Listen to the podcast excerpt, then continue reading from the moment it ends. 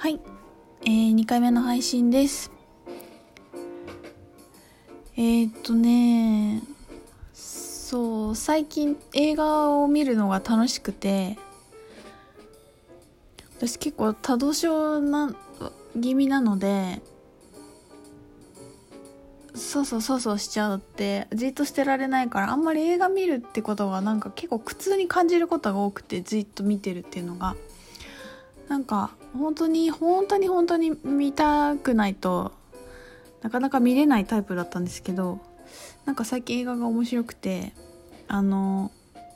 あまずなんだっけプライムビデオとかネットフリックスとかいろいろあるじゃないですか。割と。借りに行かなくて田舎だからいちいち借りに行くのめんどくさいし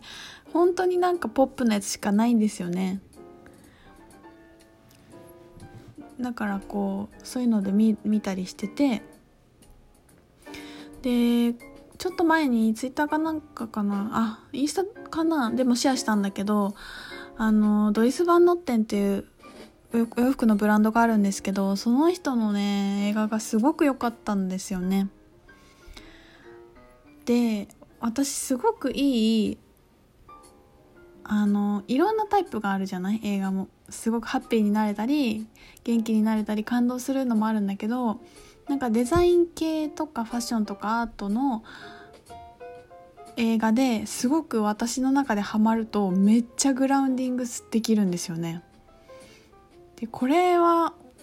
すごく個人的なものなのかみんなも割とあるのかちょっと分かんないんだけど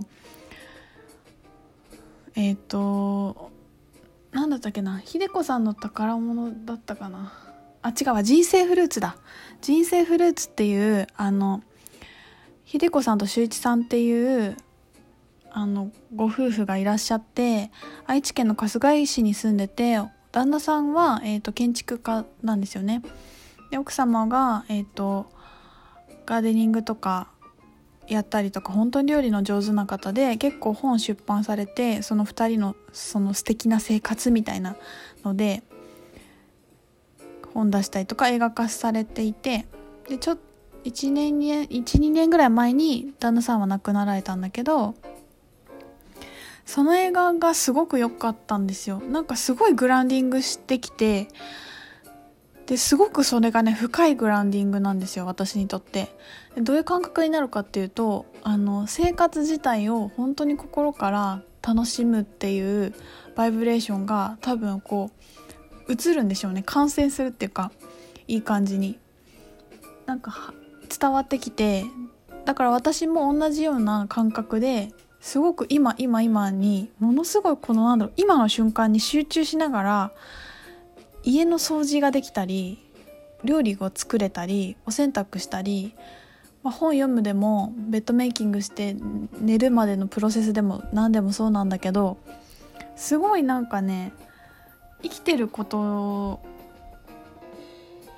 が楽しくてそれを美しくするっていうことにものすごい喜びを感じる気持ちが出てきてでさらにこれは私の中でハイヤーセルフの視点なんじゃないかと思ってるんだけど首のなんだ後頭部の方に目がついてる感じになるんですよね。頭の後ろに目がついてて自分を頭の後なんだこの景色を自分の頭の後ろから見てるっていう感覚になるんですね。私はその感覚がすごい好きでこれを結構維持したいんですけどなんだろうな。ちょっとうん講座とかスピーチュアルのなんかチャネリングしたりとかしてる時のグラウンディングとまたちょっと違う感じで不思議なんだけどそう。でやっぱそういう映画に私は出会いたくてあの感じって思ってたらドイツ版のってもねそれだったんですよね。すごくよくて。その後いくつかえっ、ー、とイヴ・サンローランとかあとえっ、ー、と何だったっけな。アイリン・グレイっていう私建築家がいてあの学生の頃に建築んていうかなファッション系の大学だったんだけどそこは建築を勉強する研究室みたいなゼミに入ったんですね私。洋服を作るのを一時期やめて。それでそういうのがすごく好きなんだけど建築家とか椅子とかがすごい好きででそういうのを見てたりしてたんしていて。で今日はあのイームズっていう椅子ご存知の方も多いと思うんですけどチャールズレイ・イームズっていうまあ、うんと、ミッドセンチュリーの椅子を作ったご夫婦の名前で、まあ、ブランドの名前でもあるんだけどその人の映画を見てたのね。でなんかまあすごくよよくてそのチャールズさんその旦那さんがなんていうのかやっぱ時代を作った人はみんな本当にこの宇宙のこういう生き方をしてるな素でって思って。その採算が合わない方こともいっぱいあってでもそんなのもよくてとにかくやりたいことが優先だったとかあのとにかく遊べみたいなとにかくチャレンジしようみたいな感じがすごく強かっただなっていうのは面白かったんだけどなんかさドキュメンタリーを作る人の感じでなんかこう人生のいろんな辛かったこととか悲しかったこととかそれこそ孤高のデザイナーだったみたいなこととかプライベートではあの人とスキャンダルがあったとかなんかそういうことに私が興味がないタイプでマジなんかまたそこみたいなその時間なんかどうでもいいみたいな思っちゃうんですよね。なんかそのご夫婦がどうだったとかなんか例えば浮気してたとかそのアイリン・グレーっていうのはこれビジエットの関係がこうだったとかその時の手紙がこうだったとかやっぱみんなその美しい栄光と社会的な評価の裏でこういうなんか人間的なことがあったんだよっていうのをみんな織り交ぜてくるんだけどそれがすごいこうドキュメンタリー映画のもうパターンとしてあるじゃない？だかそれがすごいつまんないなって思って見てて。なんかさ何て言うのかな。それほどその人がやったことにももなんなんて言うんだろう。もっともっとその人が生み出した美しさとかその人が生み出したもの自体にもっとフォーカスしてもいいじゃんって思ってそれこそイームズの2人が生み出した椅子のことを私はもっと見たいし作業風景とか知りたいしみんながあれやろう頑張ろうってこうみんなが盛り上がってるようなところ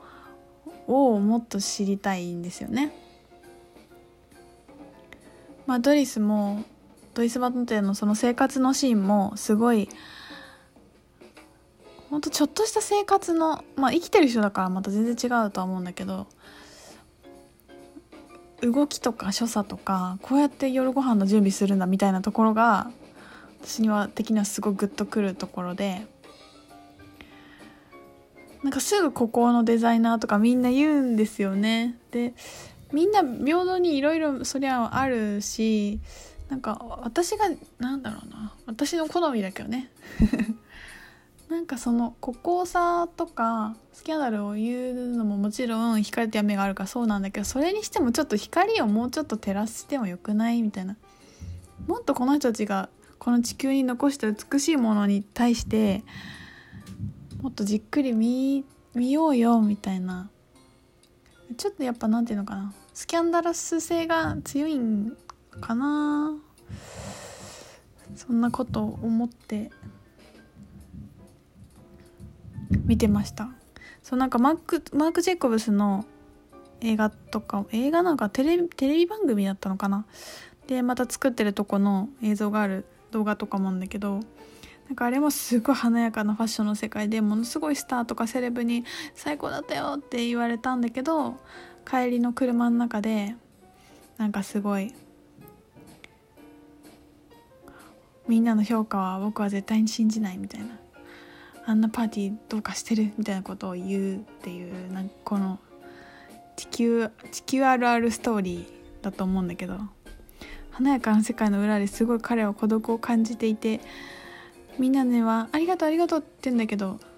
車と乗った瞬間に「はあ」ってタバコを吸うみたいな。なんか逆に逆になんか逆に寒いわって思うんだけど。もちろんさ本当にそうだそうだった人たちがいたからなんだけど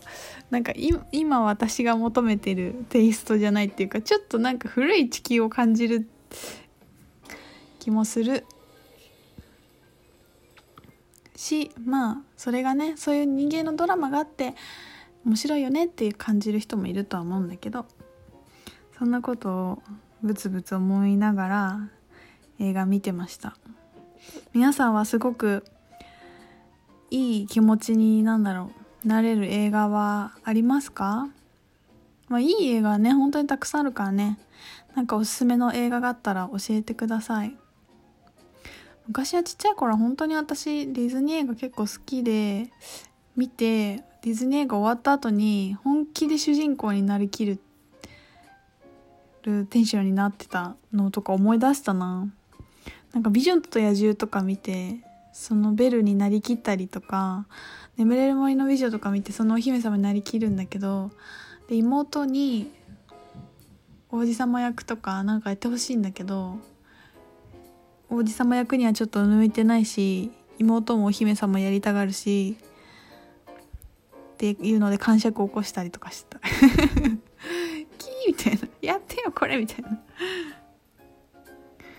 懐かしいな。ちゃい頃はねやっぱ自分がそんな慣れないって思って現実に戻るっていう疑いがないからね。自分の可能性に本当にピュアに制限がないし私はこれになるって思ったらその瞬間にもなってるからすごくそういうところはいいよね。そうでね加納姉妹の映画を見たんですよ。それがめっちゃ面白くて3回目に続きます。